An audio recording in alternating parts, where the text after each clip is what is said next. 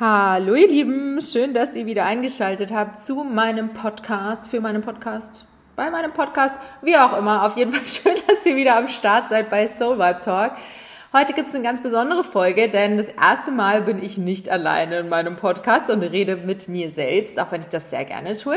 Nein, wir haben heute einen Gast mit dabei und zwar jemand ganz Besonderen und zwar die liebe Lisa von Krebshelden. Das ist eine Plattform für Krebsangehörige, für Krebserkrankte, Erkrankte, für Krebsüberlebende. Ähm, wie auch immer, auf jeden Fall alle Leute, die mal den Krebs durchmachen mussten, die vielleicht jemanden im Umfeld haben, im nahen Umfeld, die Person, ähm, also für, mit einer Person, die Krebs hat, genau.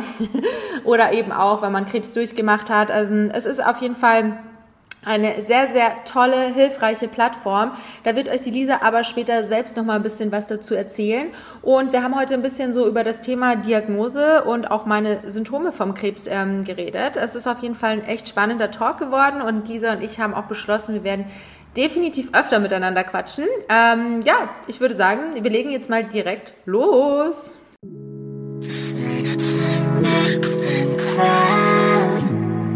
So,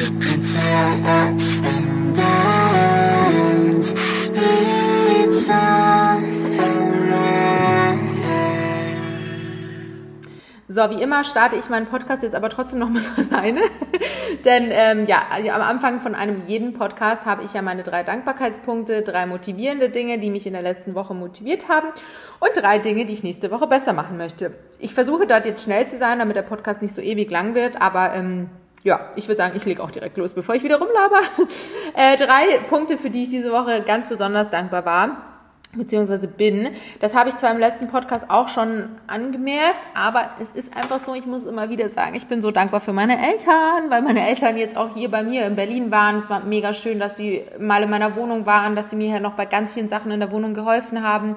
Und generell bin ich einfach so, so, so dankbar, meine Eltern zu haben, weil die einfach für mich nicht nur meine Eltern, sondern auch wie meine besten Freunde sind.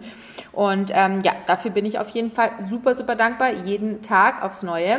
Dann bin ich aber dennoch auch dankbar für meine Me-Time, die ich jetzt wieder habe, weil ich einfach immer wieder merke, wie wichtig mir das ist, auch einfach Zeit nur mit mir selbst zu verbringen, nur meine eigene ja, eigene Zeit für mich selbst. Ich glaube, ihr wisst, was ich meine das ist mir persönlich auch immer wirklich super, super wichtig und ich bin jetzt auch froh, dass ich das jetzt wieder habe.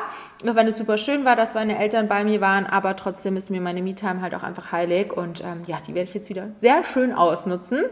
Und da bin ich auch unglaublich dankbar für meine Arbeit auch wieder jeden Tag aufs Neue. Ich liebe meine Arbeit so sehr und habe jetzt auch in den, nächsten, in den letzten zwei Wochen gemerkt, wo ich auch in München war, unterwegs war, ähm, dass ich einfach nicht mehr so meinen normalen Alltag habe und dass mir das so gefehlt hat, einfach meinen normalen Arbeitsalltag. Und das ist so krass, finde ich, weil genau das, also beziehungsweise wenn ihr dieses Gefühl habt, ihr vermisst einfach eure Arbeit, dann habt ihr auf jeden Fall den richtigen Job, Leute. Ich sage es einfach immer wieder, sucht euch bitte einen Job, wo ihr morgens aufsteht und richtig Bock habt auf den Tag, richtig Bock habt aufs Arbeiten also das ist für mich echt immer wieder jeden Morgen aufs Neue so ein geiles Gefühl aufzuwachen und zu wissen, ey, ich mache heute das, was ich liebe. Genau, das, dafür bin ich auch sehr, sehr dankbar, auch jeden Tag aufs Neue. Dann drei Dinge, die mich letzte Woche motiviert haben. Das sind in erster Linie neue Projekte, die ich angehen möchte, ähm, sowohl Kooperationen, aber auch so ein bisschen Veränderungen im Arbeitsleben, die ich wirklich jetzt in naher Zukunft angehen möchte. Das kann zwar alles noch ein bisschen dauern, aber ähm, dennoch motiviert mich jedes Mal aufs Neue, einfach so out of the comfort zone, geh neue Dinge an. Ich liebe das. Dann auch neue sportliche Challenges. Ähm, Habe ich ja letzte Woche auch so ein bisschen erzählt, dass ich ja ähm, gerade super diszipliniert und auch aktiv bin, was mein Sport angeht. Also ich ziehe durch, egal wo ich bin und da bin ich so happy dafür. Und möchte jetzt zum Beispiel auch lernen, einen Handstand zu machen. Ich habe da voll Bock drauf. Ich möchte einfach wieder so ein bisschen mehr ja in diese Athletic bzw. Calisthenic Richtung, Richtung, Richtung gehen und viel mehr mit Bodyweight machen. Da habe ich richtig Bock drauf. Und dann auch noch eine Sache, die mich sehr motiviert hat, nachdem ich halt wieder viel in meiner Wohnung auch gemacht habe, dass ich einfach so ein Umfeld brauche, in dem ich mich wirklich zu 100 Prozent wohlfühle. Ich merke das immer wieder, ähm, ich, ich brauche einfach so eine tolle Arbeitsumgebung für das. Also ich arbeite ja wirklich auch meistens im Homeoffice und ähm, ich brauche das einfach, dass ich mich wirklich zu 100% wohlfühle. Und das habe ich wirklich jetzt auch erreicht mit meiner Wohnung und ich bin da sehr, sehr happy dafür. Dann drei Dinge, die ich nächste Woche besser machen möchte. Das ist in erster Linie, dass ich mehr auf meine Ernährung achten möchte wieder, weil ich die jetzt die letzten Wochen auch ein bisschen schleifen habe lassen, was aber auch vollkommen okay ist mal. Ähm, mein äh, Punkt war halt jetzt immer Balance is the key. Einfach so, ja, diese 80-20-Regel habe ich halt immer befolgt, dass ich 80 Prozent einfach wirklich oder naja, eigentlich war es eher, naja, nicht unbedingt 80-20. Wir sagen mal, es war jetzt eher eine 70-30, weil normalerweise habe ich immer meine 80-20-Regel, aber jetzt, als ich in der Heimat war und als meine Eltern hier waren, habe ich halt jetzt nicht so drauf geachtet. Ich habe sehr viel gesnackt und ähm, ja, gerade beim Snacken, da ja, habe ich immer nicht so den Überblick, aber das möchte ich jetzt auch wieder ändern. Dann möchte ich wieder gezielter Content posten, beziehungsweise gezielter Content mir überlegen, mir wieder mehr Pläne machen, einfach wieder ein bisschen mehr Übersicht haben, was meinen Instagram-Channel vor allem auch angeht oder generell auch Content, der hier auf meinen verschiedenen Plattformen online geht. Ähm, das finde ich auch immer sehr cool, sich das vorher einfach zu überlegen und auch Sachen abzuarbeiten. Und dann möchte ich wieder ein bisschen mehr Alltagsbewegung haben, weil ich äh, schon gemerkt habe, ich bin in letzter Zeit ein bisschen faul geworden und irgendwie fehlt mir das auch voll. Ähm, das wird aber ab nächster Woche kein Problem sein, denn ich muss nächste Woche leider meinen Führerschein abgeben für einen Monat, weil äh, ich eine rasende Laura bin und ein bisschen zu schnell gefahren bin. Ja. Deswegen wird es jetzt einen Monat äh, kein Autofahren geben, was mir auch mal gut tun wird. Ähm, entweder lasse ich mich ein bisschen chauffieren von meinen Freunden oder ich muss doch wieder ein bisschen mehr aufs Fahrrad umsteigen beziehungsweise mehr laufen. Aber wie gesagt, das wird mir auch mal gut tun. Genau, das sind so die ähm, Punkte, die ich für heute habe. Und ähm, jetzt legen wir auch gleich los. Ich werde jetzt gleich mal Lisa anrufen und dann werden wir ein bisschen quatschen. Hallo. Hallo. Ah, ja, super, hat doch gut geklappt. Sehr cool. Schön, dich zu sehen. Ja, freut mich auch. Du bist jetzt übrigens schon mit in der Aufnahme, ne? Ich habe gesagt, wir machen ja von Anfang an direkt. Ich hoffe, dass das hier jetzt gut funktioniert mit meinem Aufnahmeding, aber ich glaube, dass es ganz gut klappen sollte. Ach doch, da bin ich zuversichtlich. Ja, sehr cool. Du darfst dich jetzt gleich erstmal vorstellen, weil ich kenne dich eigentlich auch noch nicht wirklich, außer jetzt so über einen kurzen Instagram-Talk. Darfst jetzt gleich erstmal erzählen, wer du bist und was du so machst. Genau, ja, ich bin Lisa. Ich bin seit sechs Jahren Ärztin. Ich komme eigentlich aus Norddeutschland, habe die letzten Jahre oder letzten fünf Jahre in Hamburg gelebt, bin Anfang und habe dort in einer großen Klinik für Hämatologie und auch Onkologie gearbeitet. Bin jetzt aber Anfang des Jahres in die Schweiz gezogen, mhm. weil ich äh, ja hier nochmal auch andere Erfahrungen, auch im Bereich vor allem der Onkologie äh, sammeln möchte, wollte, wie auch immer bin jetzt aktuell in einem Brustzentrum, wo ich mich um ja, Frauen vor allem kümmere, die mhm. Brustkrebserkrankungen haben, aber auch andere gynäkologische Tumorerkrankungen haben. Und was mich vor allem aber in die Schweiz gezogen hat, ist, dass äh, hier die ja, komplementäre Medizin, sprich was man begleitend zur konventionellen Therapie eben noch alles machen kann, mhm. hier in der Schweiz ja schon viel, viel größer, äh, größeres Angebot gibt und auch ja, die Leute viel offener sind was ich für sehr sinnvoll erachte und auch gerne ja irgendwann wieder mit zurück nach Deutschland bringen möchte, um das dort äh, so eine, es nennt sich integrative Onkologie, wo du die Schulmedizin mit der ähm, ja, komplementären Medizin äh, kombiniert anbieten kannst. Okay, was ist da genau nochmal anders? Also vielleicht kannst du das nochmal ganz kurz irgendwie in Stichpunkten zusammenfassen, was halt jetzt so zum Beispiel zu Deutschland so anders bzw. besser ist. Ja, einfach, dass ähm, es hier schon viel mehr Kliniken gibt, die das anbieten. Mit Komplementärmedizin meine ich eben, was äh, kann man begleiten zu einer Chemotherapie oder Immuntherapie, was so die Schulmedizin mit sich bringt, eben noch machen, da geht's ja auch um einfache Themen wie Ernährung, wie mhm. dass man eine Ernährung hat, dass Bewegung ähm, großes und auch wichtiges Thema ist. Vor allem aber auch eben um die psychologische Begleitung und auch so um das Thema Krankheitsannahme.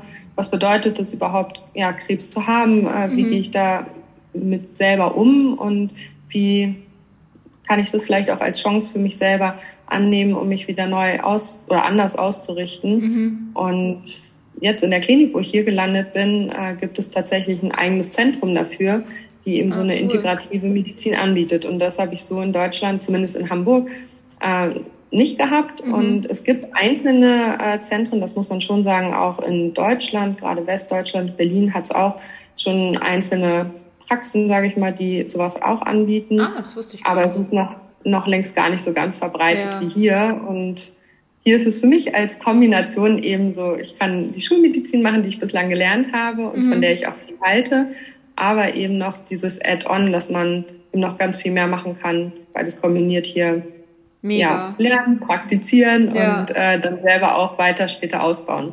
Ja, das finde ich richtig cool, weil, also ich habe ja meine Chemotherapie in München gemacht, also ich hatte ja Lymphdrüsenkrebs, ich weiß jetzt nicht, ob jemand hier neu einschaltet, aber ich hatte Lymphdrüsenkrebs, ähm, äh, Hodgkin-Lymphom hatte ich und äh, ich habe meine Chemotherapie in München gemacht und da war das schon auch so. Du bist halt total auf dich alleine gestellt eigentlich im Endeffekt. Also klar, du hast natürlich schon Anspruch auch zum Beispiel auf so einen Psychoonkologen oder sowas oder man kann sich ja auch ähm, einen Therapeuten suchen, an, anderswertig, wenn es nicht angeboten wird in der Klinik.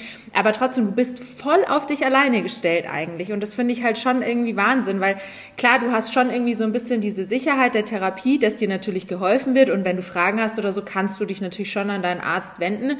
Aber ich persönlich, also ich, ich weiß nicht, ich habe mich schon auch immer so ein bisschen auch alleine gefühlt, weil ähm, klar, man kann schon viel mit Freunden und Familie sprechen, aber es ist halt schon nochmal ein Unterschied, wenn du da noch jemand hast, der sich wirklich zu 100 Prozent damit auskennt, sage ich jetzt mal, oder halt auch Leute, die das Gleiche irgendwie durchgemacht haben. Und das, ja. das finde ich halt schon, da bist du dann schon irgendwie immer so ein bisschen auf dich alleine gestellt. Und also ich wusste jetzt nicht, ob es sowas in München gibt, keine Ahnung. Also Berlin höre ich jetzt tatsächlich auch von dir das erste Mal. Also das ist für mich schon auch irgendwie was Neues, muss ich ehrlich sagen. Mhm. Ja. Was hättest du dir denn äh, gerne damals gewünscht, so als Begleitung? Noch ähm, im Angebot oder? Ja, also zum Beispiel das Thema Ernährung, das fand ich jetzt voll spannend, dass du das gesagt hast. Ich habe damals natürlich schon meinen Onkologen gefragt, ja, wie ist es denn mit Essen? Kann ich alles essen? Soll ich auf irgendwas verzichten? Mein Onkologe war zum Glück richtig entspannt, muss ich sagen. Also der hat irgendwie gesagt, ja, normalerweise dürftest du da nichts essen auf alles, wo ein Schatten drauf wirft, so ungefähr. Also von wegen, eigentlich solltest du da nichts essen, weil du schon auf viele Sachen achten musst. Aber ähm, der hat zu mir eigentlich gesagt, ich soll halt natürlich darauf achten, dass ich jetzt nicht unbedingt rohen Fisch esse oder sowas. Also überall, wo du dich halt schnell damit anstecken kannst, wie mit Salmonellen oder sowas. Aber ansonsten hat er gesagt, isst, was dir gut tut, so ungefähr. Oder auch sowas wie Supplements oder sowas, auf was sollte man sonst achten oder sowas. Klar konnte ich den das immer fragen, aber es war jetzt nie jemand da, der mir das jetzt zu 100 Prozent sagen könnte oder so. Weißt du, wie ich meine? Ja. Also es gibt bestimmt irgendwie so auch Ernährungswissenschaftler oder Ernährungsberater, die sich darauf spezialisiert haben. Aber viele sagen ja dann zum Beispiel auch so, oh nee, mit Krebspatienten lieber nicht, weil sich viele ja auch gar nicht trauen, da irgendwie Krebspatienten, genau. sage ich jetzt mal so, so weiterzuhelfen. Oder auch mit Sport zum Beispiel. Ich habe halt immer das gemacht, was mir gut tut, aber ich hatte jetzt natürlich niemanden, der mir gesagt hat, hey, das und das sollst du machen, das und das kannst du machen. Solche ja. Sachen halt. Sorry, jetzt hat's gerade geklingelt. Wir lassen es einfach klingeln. Das ist, glaube ich, Amazon. Oh, nicht schlecht. Ignorieren wir jetzt einfach. Okay, ja. ja. Und ja, das ist schön auch zu hören, einfach was generell überhaupt für ein Bedarf da wäre, mhm. was, ähm, was du oder sich auch andere ähm, Leute in deiner Lage so noch wünschen würden, was man ja. eben noch unterstützen und begleiten oder anbieten kann. Das ist auch so ein bisschen oder nicht ein bisschen, sondern eigentlich genau das, worauf ich mit Krebshelden äh, darauf hinaus möchte. Mhm. Kannst du auch gleich äh, nochmal darüber berichten, was das genau ja. eigentlich ist? So, das finde ich auch voll spannend, weil ich weiß es ja auch noch nicht so richtig. genau, weil ich ähnlich wie mit dir, ich auch mit äh, anderen Patienten, sowohl auch in deinem Alter, aber auch ähm, fortgeschrittenen Alter, äh, Gespräche hatte, so von wegen, ich fühle mich irgendwie alleingelassen, was mhm. kann man mhm. denn noch machen? Und dass ich äh, mit Krebshelden eben eine tatsächlich bewusst Online-Plattform schaffen möchte, um möglichst viele äh, Menschen auch zu erreichen und die Möglichkeit zu geben, wo man eben begleitendes Angebot, was man zu einer Therapie und aber auch danach eben noch machen kann. Also dass ich auf der, also es ist sozusagen eine Anlaufstelle, auf der man verschiedene Angebote findet mhm. von wundervollen Menschen, die äh, eben genau Ernährung, Ernährungsspezialisten sind, die sich aber eben auch trauen, sich mit Krebspatienten auseinanderzusetzen, weil mhm. sie sich genau darauf spezialisiert haben Psychologen, die auch viel von, ähm, davon halten, dass auch ein Teil innere Selbstheilung bedarf, ne, mhm. um eine vollständige Heilung zu haben, dass man so einen Bereich auch mit abdeckt. Dann Bewegungs, ähm, ja, Therapeuten oder wie man sie auch immer nennen möchte, äh, die, die Fitness während einer Therapie, aber auch danach wieder mit aufbauen, mhm. weil das äh, zeigt sich tatsächlich, dass eine körperliche Fitness tatsächlich einen positiven Einfluss auf ähm, Heilungserfolg ähm, eben auch hat. Kannst ja aus eigener Erfahrung berichten, sage ich jetzt mal. Ja. Sowohl wenn man vorher körperlich fit war, als auch sich während einer Chemotherapie fit zu halten. Und das ist ja auch genau das Ding, dass sich das viele gar nicht trauen. Also ich habe ja auch meine ganze Krebserkrankung öffentlich gemacht auf Social Media und habe da natürlich auch gezeigt, dass ich fast täglich zum Glück Sport machen konnte. Ja. Und super viele haben mir dann auch geschrieben, die auch gerade in der Chemo sind oder so, boah, darf man überhaupt Sport machen? Was kann ich denn machen und so? Und dann habe ich halt auch gesagt, ich meine, ich kann auch nur aus meiner eigenen Erfahrung berichten, weil mir hat niemand gesagt, das und das sollst oder das und das kannst du machen. Also mein Arzt meinte halt auch zu mir, es ist gut, wenn man sich bewegt und wenn man aktiv bleibt. Und meine, ähm, die, die Ärzteschwestern in meiner onkologischen, also in einem Zentrum, wo ich immer war, zur Blutabnahme und so, mit denen habe ich dann auch mal geredet, weil ich dann auch meinte, ja, ich bin so happy, dass ich so fit bin und so gut was machen kann. Und dann meinte sie so, ja, was machen Sie denn für Sport? Habe ich gemeint, ja, also gestern habe ich ein halbstündiges Hit-Workout gemacht. Und dann hat die mich so angeschaut und gesagt, was? also das ist schon, ich meine, wie gesagt, hat dann auch gemeint, wenn es dir gut tut, dann mach das. Aber ähm, ja, also es ist halt, es sagt einem ja niemand irgendwie was. Also bei mir war es zumindest so. Das finde ich halt schon cool. Oder eben auch danach wieder fit werden. Klar, viele Leute gehen in eine Reha, aber ich habe ja zum Beispiel keine gemacht. Ich habe mich halt selbst wieder fit gemacht, sage ich mal. Mhm. Aber viele Leute, die jetzt sportlich nicht so affin sind, die, die wissen ja gar nicht, wie kann ich jetzt wieder, wie kann ich meinen Körper wieder fit bekommen sozusagen, ja.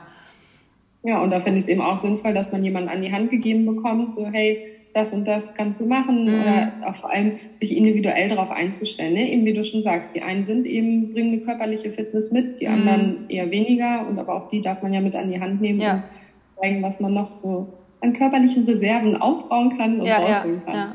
Aber äh, ist es dann bei euch online auch oder ist es dann quasi nur so vor Ort? Dass sie da den Leuten quasi dann.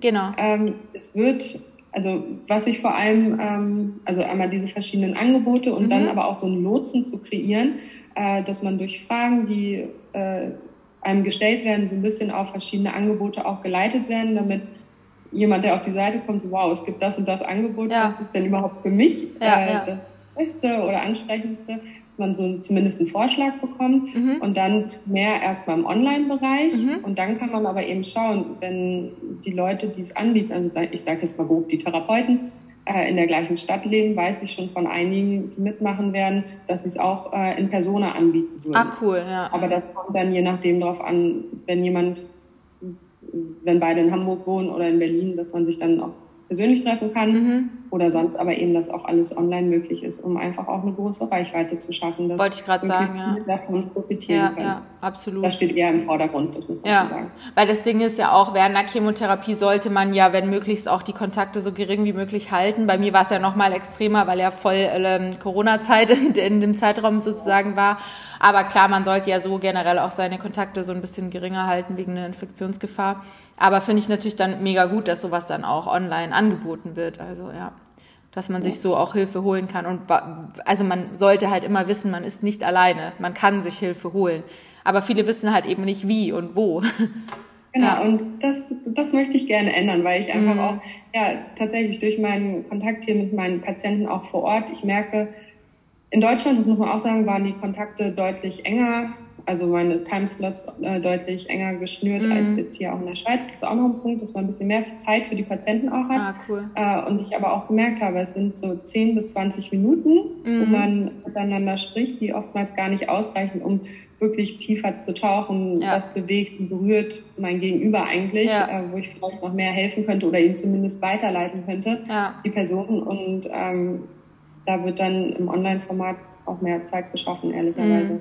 Nee, das ist auch super, weil ich bin immer zu meinen ganzen Arztterminen immer mit einem Zettel gegangen, wo ich mir alle Fragen aufgeschrieben habe. Ja, weil wenn man dann da sitzt, dann hat man immer so das Gefühl, oh Gott, ich habe so viel im Kopf, was möchte ich jetzt fragen, was möchte ich wissen? Und klar, die Ärzte haben natürlich auch immer nur einen bestimmten Zeitraum Zeit, ist ja auch klar, die müssen ja so und so viele Leute am Tag abarbeiten, auf gut Deutsch. Und da kann man ja. natürlich nicht weit in die Psyche reingehen. Also da muss ich wirklich meine beiden Ärzte total loben, sowohl meinen äh, Onkologen in München als auch hier in Berlin. Da bin ich in so einem onkologischen Zentrum und da meine Ärztin, die nimmt sich auch immer so viel Zeit für mich. Vielleicht auch, weil ich Privatpatientin bin, man weiß es nicht. Da ist das Ganze auch nochmal oft ein bisschen anders.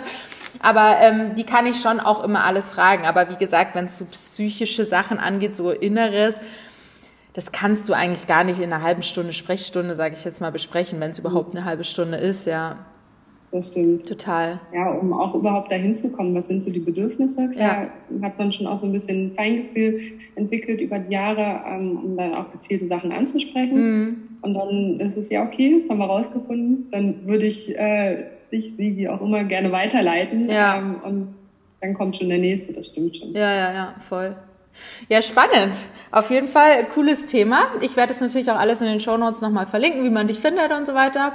Und ähm, ja, wir wollten ja heute so ein bisschen so zum Thema Diagnose sprechen, weil du kannst dich damit natürlich super aus. Ich kann von meinen eigenen Erfahrungen berichten, weil ähm, ja, bei mir hat es ja auch ein bisschen länger gedauert, also als meine Symptome quasi angefangen haben, bis zu dem Zeitraum, wo ich dann wirklich auch meine Diagnose bekommen habe. Bei mir war das alles so ungefähr so, so ein halbes Jahr, wo sich das Ganze abgespielt hat mit Tausenden von Arztbesuchen und so weiter und so fort. Und die, die Diagnosestellung, die dauert ja auch immer ganz schön lange. Da kannst du ja dann vielleicht auch noch mal ein bisschen drüber sprechen, was da alles passiert in diesem Zeitraum. Ähm, mhm. Genau, also ich äh, habe Anfang äh, 2021 fing es bei mir an mit einem Juckreiz am ganzen Körper, was ja eigentlich auch oft ein Zeichen von Lymphdrüsenkrebs ist, aber äh, keiner der Ärzte, bei allen Ärzten, bei denen ich war, hat einmal irgendwie gesagt, ey, das könnte möglicherweise Krebs sein. Mir ist es zwar auf Google schon mal oft über den Weg gehüpft, aber ich meine, egal was man googelt, das ist irgendwie immer gefühlt Krebs oder man ist schwanger. Ne? ist halt einfach so, ja. Ähm, ja. ja. Und ich war ja wirklich bei so vielen Ärzten. Ich war bei einem Hausarzt, ich hab, äh, war beim Heilpraktiker erst, weil ich dachte, ich kann es vielleicht irgendwie darüber mal noch alles klären, weil ich bin dann schon immer erst, bevor ich dann zu einem richtigen Arzt gehe, versuche ich alles immer so mit alternativen Nahrungsmethoden nochmal zu machen. Äh, ich war dann bei einer Endokrinologin, ich war beim Frauenarzt, ich war wirklich bei allem gefühlt, beim Hautarzt natürlich auch. Und ich habe ja gedacht, ich habe alles, aber bin halt nicht darauf eingegangen, dass es möglicherweise Krebs sein könnte. Aber da bin von, also am Anfang habe ich auch gedacht, es kann gar kein Krebs sein. Erstens, ich bin ja noch so jung. Zweitens, ich bin noch so fit und so weiter. Ja, bei mir hat es halt, wie gesagt, mit dem Juckreiz angefangen und ist dann wirklich immer so schlimm geworden, dass ich gar nicht mehr schlafen konnte nachts. Also ich habe ein halbes Jahr, habe ich im Durchschnitt zwei Stunden pro Nacht geschlafen, weil mich das so aufgewühlt hat und ich, ich konnte überhaupt nichts mehr, sage ich mal, weil es mich die ganze Zeit einfach nur überall am Körper gejuckt hat. Also wirklich von Kopf bis Fuß, ganz schlimm auch so die Hände, aber generell der ganze Körper und man hat aber nichts gesehen und das war halt eben das Komische, weil normalerweise diese Hautkrankheiten, da siehst du ja dann irgendwie was. Aber das Einzige, was bei mir war, waren aufgekratzte, aufgekratzte Stellen, weil das halt wirklich so schlimm war irgendwann. Und es hat auch nichts geholfen und daraufhin habe ich dann natürlich auch so eine ständige innere Unruhe gehabt und Trotz diesem Schlafentzug war ich aber schon auch immer relativ fit und aufgeweckt, was auch tatsächlich ein Symptom ist von Krebs. Das wusste ich auch nicht. Das habe ich dann auch erst im Nachhinein dann noch rausgefunden. Ähm, aber das waren so bei mir die Hauptsymptome und dann ist im Juni 2021 ist an meinem Schlüsselbein ein Lymphknoten angeschwollen. Und ich war dann natürlich auch erstmal so, ach, brauche ich nicht zum Arzt gehen, ist bestimmt eine verschleppte Allergie oder irgendwas, was ja wirklich auch zur Lymphknotenschwellung führen kann. Aber ich habe das dann mal einer Heilpraktikerin anschauen lassen und die meinte dann so, hm, nicht so gut, dass der sich nicht bewegen lässt und dass der da so wirklich fest drin sitzt und auch nicht schmerzhaft ist. Also an alle, die mhm. zuhören, das muss jetzt kein Krebs sein, wenn ihr das mal habt. Lasst es einfach auf jeden Fall abchecken. Aber ich glaube, so ab, ab einer Größe von zwei Zentimeter ist es ja, glaube ich, so ein bisschen heikel, oder? Ja, 2,5 Zentimeter. 2,5, ja. Meiner war ja anfangs auch relativ klein, der ist dann aber super schnell gewachsen. Und ähm, ja, daraufhin bin ich dann zum HNO-Arzt. Hab dann erstmal natürlich Antibiotika verschrieben bekommen, wie es halt immer so ist. hab das dann zehn Tage genommen, hat mir leider nicht geholfen, sondern nur Magenprobleme bereitet. Aber dann ähm, wurde nochmal ein Ultraschall gemacht, dann habe ich nochmal ein anderes Antibiotikum bekommen, hat auch nichts gebracht und dann letztendlich habe ich dann die Biopsie bekommen. Ähm, also da wird ja dann, glaube ich, so ein Teil vom Lymphknoten rausgestanzt, oder? Wie ist das genau? Vielleicht genau. genau ja. Also man tastet den dann und stellt sich den mit einem Ultraschallgerät da, um dann, wie du es gesagt hast, mit so einer Stanze da zack eine Probe rauszunehmen, mhm. um die dann äh, feiner untersuchen zu können. Ja, genau. Also die OP, die ging auch relativ fix und da ging es mir eigentlich auch relativ gut danach, da ist nicht viel passiert. Aber ähm, ja, dann das war an einem Mittwoch und dann habe ich auch erst am Montag drauf tatsächlich das Ergebnis bekommen. Und dann musste ich aber auch noch mal eine Woche warten, bis ich dann das CT-Ergebnis bekommen habe, also beziehungsweise auch ähm, rausgefunden wurde, in welchem Stadium ich denn bin und wie wir dann die Therapie jetzt quasi machen. Genau, ja. so war das. Nochmal kurz eine Frage zurück, wurde, also als du jetzt auch meintest, mit deinem Juckreiz, das habe mhm. ich alles verstanden, dann war es ja auch beim, als der Lymphknoten da war, ähm, beim HNO-Arzt, wurde jemals auch mal Blut abgenommen? Ja, ja, genau. Also das war bei mir, die Entzündungswerte waren sehr hoch, aber das kann ja auch super viele Ursachen haben. Also mein ja. HNO-Arzt meinte, dass Borrelio-Bakterien in meinem Blut gefunden wurden, also die können ja durch einen Zeckenbiss zum Beispiel verursacht werden. Und es wurde auch herausgefunden, dass ich das Epstein-Barr-Virus hatte, dieses pfeifersche Drüsenfieber. Das hatte ich anscheinend mal unbewusst, weil das wusste ich nicht. Das kam eben auch erst da raus. Hat mir aber lustigerweise auch nicht mein HNO-Arzt gesagt, wo ich ja eigentlich zur Untersuchung war, sondern das hat dann meine Hausärztin in München, bei der ich auch noch zur Untersuchung war, die hat mir das dann gesagt. Das wusste ich auch nicht. Und Lymphdrüsenkrebs kann ja oft ähm, die Ursache haben in diesem Epstein-Barr-Virus. Das muss auch, wie gesagt, nicht, also keine Angst, wenn ihr den Virus mal hattet oder so, es muss nicht sein, dass ihr Krebs bekommt, aber das kann halt quasi die Ursache sein. Weil Lymphdrüsenkrebs ist ja, glaube ich, soweit ich weiß, nicht genetisch vererbbar. Gibt's bei uns auch nicht in der Familie. Also ich hatte eigentlich gar keinen Krebs, so in einem nahen Familienumfeld. Ähm, also Lymphdrüsenkrebs kann man einfach auf blöd bekommen. ja. Tatsächlich ja. Ähm, oft gibt es gar keinen, also oftmals gibt es wirklich keinen Grund, den man findet, warum sich eine Krebserkrankung entwickelt mhm. hat. Ähm, aber wie du gerade schon gesagt hast, ne, also man nennt das EBV, so heißt dieser Virus, ne, mhm. ne, Epstein-Barr-Virus, assoziiert, dass mhm. er damit im Zusammenhang steht. Aber ja. auch das ist richtig, nicht soweit man nur einmal dieses pfeiferische Drüsenfieber hatte, heißt es nicht, dass man zwingend irgendwann definitiv Krebs ja. kriegen könnte, ja. müsste, wie auch immer. Ja. Aber es kann damit in, im Zusammenhang stehen. Genau. Ja. Aber wie gesagt, blutmäßig, also man kann ja Krebs leider nicht im Blut erkennen. Ich, also ich würde mir wirklich wünschen, dass es irgendwie eine, äh, also ein Anzeichen im Blut gibt, das sagt, du hast jetzt Krebs. Aber leider ist es ja nicht so. Ähm, deswegen, ja, also meine Entzündungswerte waren sehr, sehr hoch. Man wusste aber nicht, wo das herkommt. Äh, das war auch so ein Ding, weil ich wollte mich äh, im Mai, glaube ich, schon äh, zu, für Corona impfen lassen. Und dann haben die mich aber nicht geimpft, weil die gesagt haben, Entzündungswerte ist so, können wir nicht machen. Ich dachte halt, wie gesagt, das ist eine verschleppte Erkältung oder irgendwas. Eben dann ja. kam der Lymphknoten dazu. Und dann hatte ich aber noch eine sehr hohe Blutsenkungsgeschwindigkeit. Ich weiß leider gar nicht, was das ist, aber ich habe es einfach so angenommen. Und deswegen wurde ich auch in ein intermediäres Stadium eingeteilt. Also ich war im Stadium 2a. Das wird ja auch in mhm. verschiedene Stadien eingeteilt und deswegen war ich im intermediären und nicht im frühen Stadium, weil meine Blutsenkungsgeschwindigkeit zu hoch war. Genau. Ja, also Blutsenkungsgeschwindigkeit, da wird tatsächlich eine Blutprobe abgenommen und mhm. dann in so ein Reagenzgläschen reingeschüttet. Mhm. Und äh, Blut besteht aus verschiedenen Bestandteilen. Ne? Es gibt einmal Plasma und ähm, dann eben noch die Blutzellbestandteile. Und es kann eine Geschwindigkeit bestimmt werden, in wie schnell sich diese zwei Phasen eben entwickeln. Mhm. Also normalerweise sackt das so langsam ab und mhm. wenn die Geschwindigkeit erhöht ist, dann okay. ist das eben Indiz, dass ein erhöhter äh, Stoffwechselprozess oder wie mm. gesagt viel mehr Zellen im Blut da sind, die dann die Geschwindigkeit eben erhöhen. Okay. Was dann als in die Diagnose Einteilung oder Stadieneinteilung mit aufgenommen wird. Ja, genau, ja. Also das war bei mir und ich habe dann auch mal beim Heilpraktiker ein großes Blutbild machen gemacht. Ich glaube, meine Thrombozyten waren da erhöht. Kann das sein? Das ist, glaube ich, auch so ein Indiz, oder? Und Leute also Thrombozyten können erhöht sein, wenn entweder ein Entzündungsprozess mhm. im Körper zugange ist. Und das, was du gerade meintest, manche Krebserkrankungen kann man tatsächlich auch äh, im Blut sehen. Mhm. Ne? Also, ähm, ah, wirklich? Das wusste ich zum Beispiel, Ja, zum Beispiel Leukämieerkrankung, also Blutkrebserkrankung. Mhm. Ähm, da zeigen sich bestimmte Vorläuferzellen. Also mhm. wir haben ja drei verschiedene Blutreihen, die weißen Blutkörperchen, die roten Blutkörperchen und eben die Blutplättchen, die Thrombozyten, die mhm. du gerade angesprochen hast.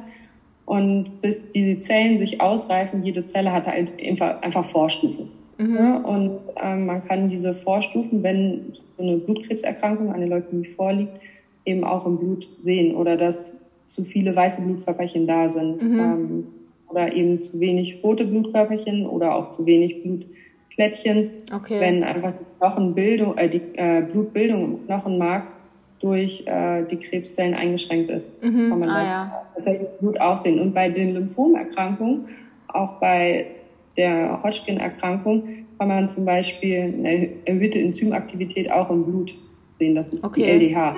Ich weiß nicht, ob die bei dir, die wird bei dir bestimmt auch bestimmt worden Kann sein. schon sein, aber, ja. Aber das weiß ich jetzt ehrlich gesagt nicht mehr. Also ich ja. habe ja da eben beim Heilpraktiker so ein großes Blutbild. Das fand ich auch krass, dass man sowas selbst zahlen muss. Fand ich auch irgendwie so ein bisschen okay. schwierig, aber ist okay. Ich habe es halt dann natürlich gemacht, weil ich wissen wollte, was mit mir ist.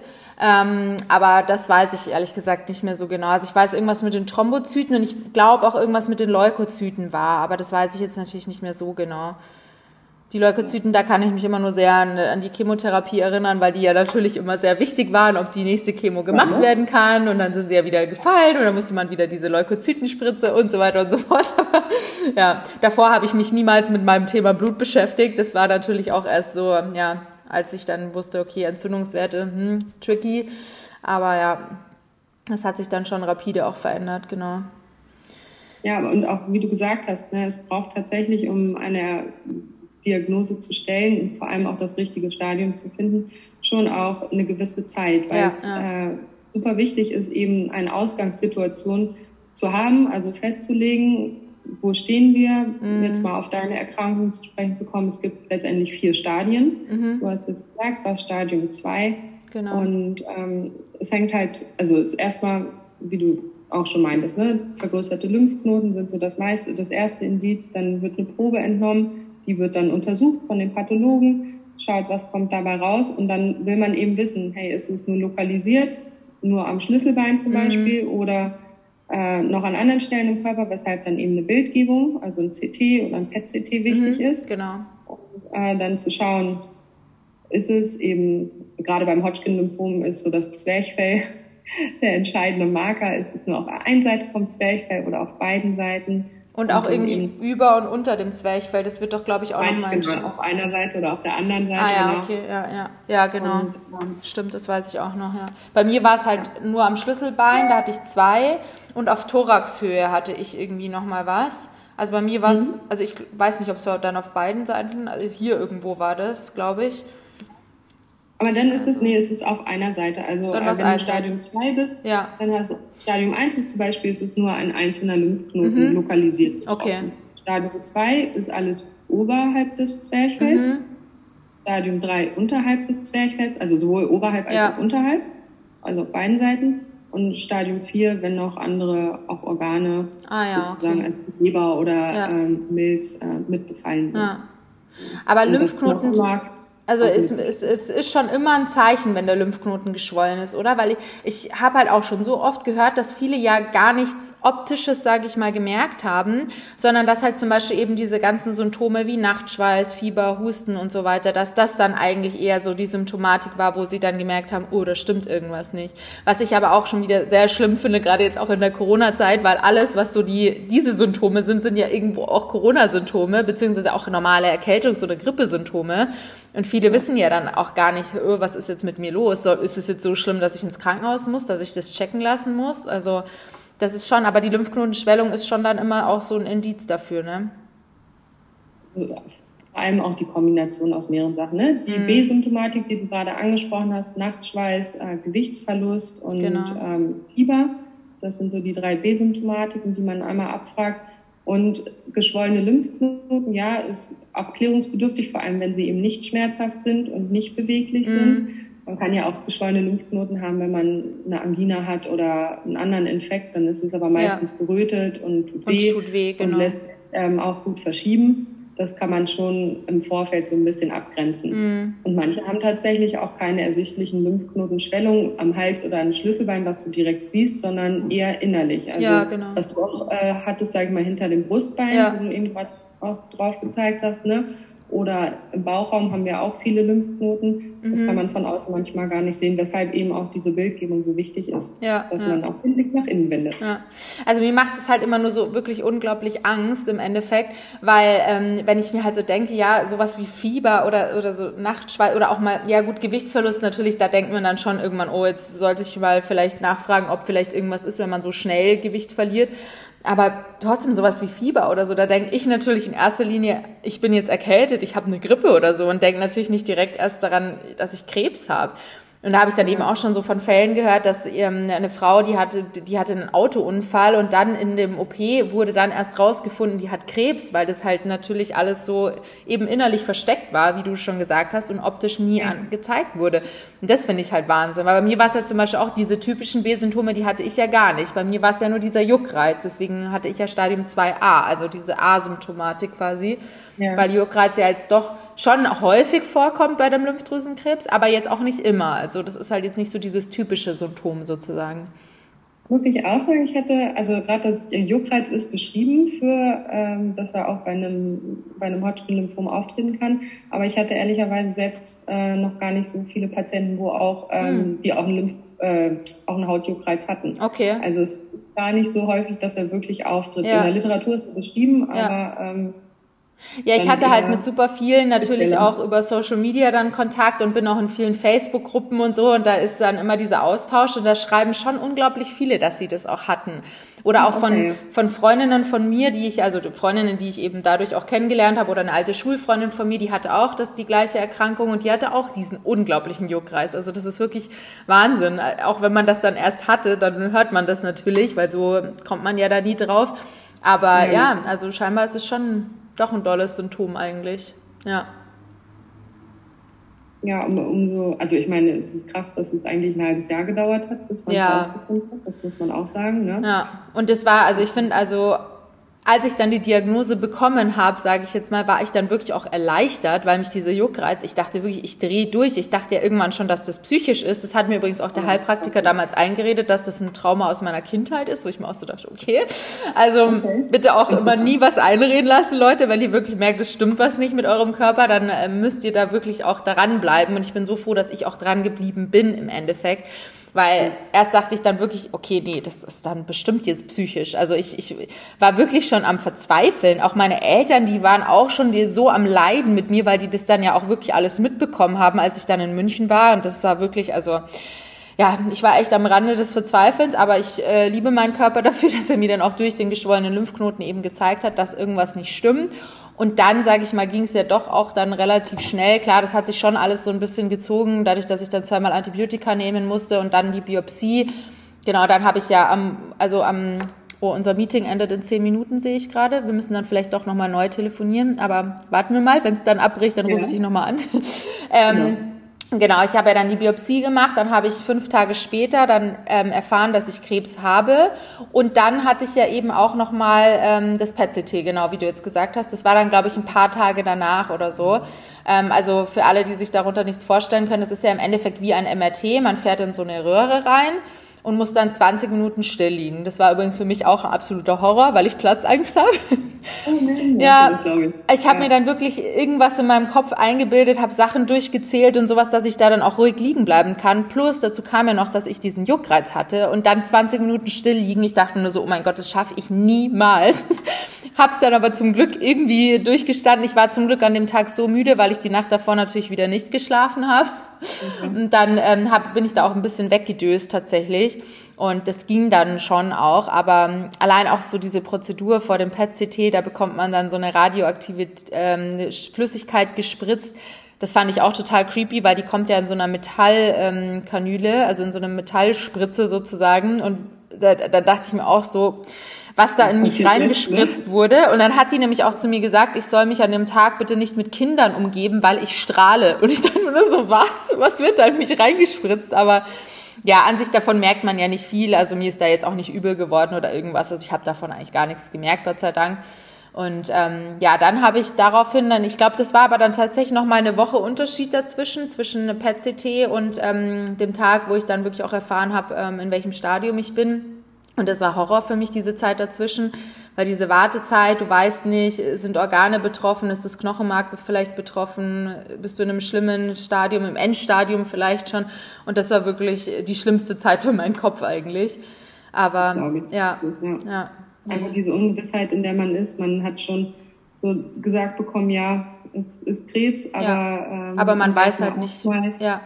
Und daraufhin entscheidet sich ja natürlich auch, welche Chemotherapie muss man machen und also mir hat zwar die Onkologin im Vornherein auch schon so ein bisschen erklärt, wie die ablaufen könnte, aber trotzdem, wie, wie ich schon gesagt habe, du bist halt erstmal auf dich alleine gestellt, du hast keine Ahnung von irgendwas. Also in diesem ja. Zwischenzeit, in diesem Zwischenraum, bis ich dann die Diagnose bekommen habe, musste ich ja dann auch noch zahlreiche andere Arzttermine wahrnehmen, wie halt Lungenfacharzt, Kardiologe und so weiter, was ja alles gecheckt werden muss, ob man gesund ist vor der Chemotherapie. Und das hat mich psychisch komplett fertig gemacht. Oder auch diese Eizellen, also die Kryokonservierung dann, das hatte ich dann auch noch dazwischen äh, mit diesen ganzen Hormonspritzen. Dann habe ich die Corona-Impfungen noch schnell reinbekommen. Also das war für mich wirklich die schlimmste Zeit. Das fand ich an sich auch echt schlimmer alles als die Chemotherapie an sich. Wobei ja. ich ja sagen muss, ich habe ja Gott sei Dank wirklich alles sehr gut weggesteckt, aber das, das hat so viel mental auch mit mir angestellt, diese ganze Zeit. Und ich war da so froh, dass meine Eltern dann auch nach Berlin gekommen sind und mich da unterstützt haben, weil ich hätte das alleine gar nicht geschafft, alles. Also allein diese ganzen Termine auszumachen und so. Ich wollte gerade fragen, wie hattest du, also hattest du Unterstützung durch ja, deine genau, Eltern? Also ja. Wie hast du das so, hast du für dich da irgendwie auch eine Strategie irgendwie entwickelt, um mit dieser, ja, anfangen, ja. wirklich schrecklichen Situationen umzugehen? Oder hast du also, über dich gehen lassen? Für mich war es der erste Tag oder die, die Diagnose, als ich die bekommen habe, das konnte ich erstmal gar nicht realisieren. Also ich saß da wirklich beim Arzt in meinem Sommerkleidchen, weil ich danach in einen Café gehen wollte zum Arbeiten, mich mit einer Freundin treffen und ich saß da dann und ich, ich habe ihn dann nur so gefragt, Krebs, also ich muss jetzt eine Chemotherapie machen. Und das Erste, was ich ihn gefragt habe, war, also meine Haare werden mir jetzt ausfallen. Das war für mich so das Erste, was ich ja auch mit einer Chemotherapie quasi verbunden habe. Und ähm, also ich, ich habe es, glaube ich, auch im ersten Moment überhaupt gar nicht realisieren können. Der hätte mich, glaube ich, auch am liebsten einfach in den Arm genommen, wenn er gedurft hätte. Der hat mir das auch total süß zum Glück beigebracht und also wirklich super ruhig geblieben und hat mir dann aber auch natürlich direkt gesagt, ja, sie müssen dann auch gleich hier und da Arzttermine ausmachen und um 16 Uhr haben sie heute noch einen Termin bei der Onkologin hier und da und ich war erstmal so, wow, okay und bin dann nach Hause gefahren. Ich kann mich auch nicht mehr so an den Weg erinnern nach Hause. Ich war mit dem Fahrrad, Gott sei Dank habe ich keinen Unfall gebaut, weil mein Kopf dann natürlich richtig raus war. Und dann habe ich auch erstmal meinen Papa angerufen und habe total geweint natürlich. Und ähm, ja, das war super schlimm für mich. Er musste das dann leider meiner Mama erklären, weil die dann noch in der Arbeit war. Ich glaube, das war auch das Schlimmste für ihn wahrscheinlich. Ja, der ist dann zum Glück auch relativ stark geblieben, weil ich glaube, sonst hätte ich auch sofort, also ich habe eh voll geweint, aber der ist dann Gott sei Dank, der hat dann die ganze Zeit gesagt, wir schaffen das schon, wir machen das schon und so weiter. Und ja, dann ist zum Glück meine Freundin, mit der ich mich eigentlich zum Kaffee trinken äh, treffen wollte, zu mir gekommen. Und die ist auch Rettungswagenfahrerin und das hat man Gott sei Dank gemerkt, dass die wirklich auch so stark bleiben kann und so so rational einfach, dass die nicht reinkam und total auch angefangen hat zu weinen, wie jeder normale Mensch wahrscheinlich so gemacht hätte, aber die ist dann wirklich total stark geblieben, die hat mich auch zur Onkologin begleitet und ähm, da habe ich auch nicht so viel wahrnehmen können, muss ich ehrlich sagen, weil ich so voll in einem Tunnel war irgendwie. Ähm, aber meine Freundin hat es zum Glück dann alles so ein bisschen aufgenommen und danach auch nochmal meinen Eltern am Telefon gesagt und so. Und ähm, meine Eltern meinten dann aber auch direkt, wir buchen einen Zug für morgen, wir kommen, wir unterstützen dich natürlich, weil das ist schon ein Wahnsinn, wenn man sowas alleine machen muss. Also da bin ich auch echt froh, dass ich so ein intaktes Familienverhältnis hat, weil das hat vielleicht auch nicht jeder. Und ich glaube schon, dass es bestimmt auch Menschen gibt, die müssen das irgendwie alleine durchstehen. Also wirklich hätte ich, glaube ich, nicht geschafft, muss ich ehrlich sagen. Aber ähm, ja, ich habe erstmal kurz gebraucht, um das alles zu realisieren, aber ich war ja eigentlich knallhart. Ich habe mich am nächsten Tag zum Beispiel auch hingesetzt und habe erstmal mein IGTV-Video gedreht, was mit mir los ist, weil ich ja meine ganze Community mitgenommen habe, die ganze Krankheitsgeschichte über und natürlich wollte ich das dann auch ähm, öffentlich sagen, was mit mir los ist, weil ich hätte natürlich auch die Option gehabt, mir da jetzt in dieser Zeit sozusagen komplett freizunehmen oder Instagram zu deaktivieren oder wie auch immer, aber das wollte ich ja eigentlich auch gar nicht. Also ich wollte ja wirklich auch bewusst die Leute mitnehmen und es war auch für mich jetzt im Nachhinein die beste Entscheidung, weil ich da so vielen Leuten schon damit helfen konnte mit meinen ganzen Tipps und Erfahrungen und so weiter.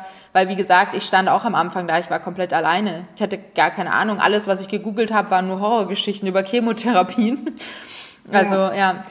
Aber auch das, dass ich das, das öffentlich, ja, auch das, dass ich das öffentlich gemacht habe und mit meinen, über meine Erfahrungen und eigentlich auch so darüber geredet habe, das hat mir unglaublich mental geholfen, muss ich sagen. Und dann natürlich auch der Sport, Meditation, dass ich mir trotzdem auch bewusst Auszeiten genommen habe, aber auch, dass ich ein bisschen gearbeitet habe. Also ich konnte das zum Glück. Das ist ja wieder auch so eine Besonderheit bei mir als Blogger, als Selbstständiger, das war dann natürlich schon so mit der Krankenkasse so ausgemacht, dass ich teils arbeite, teils krankgeschrieben bin quasi. Also war dann auch nochmal so eine Sonderregelung.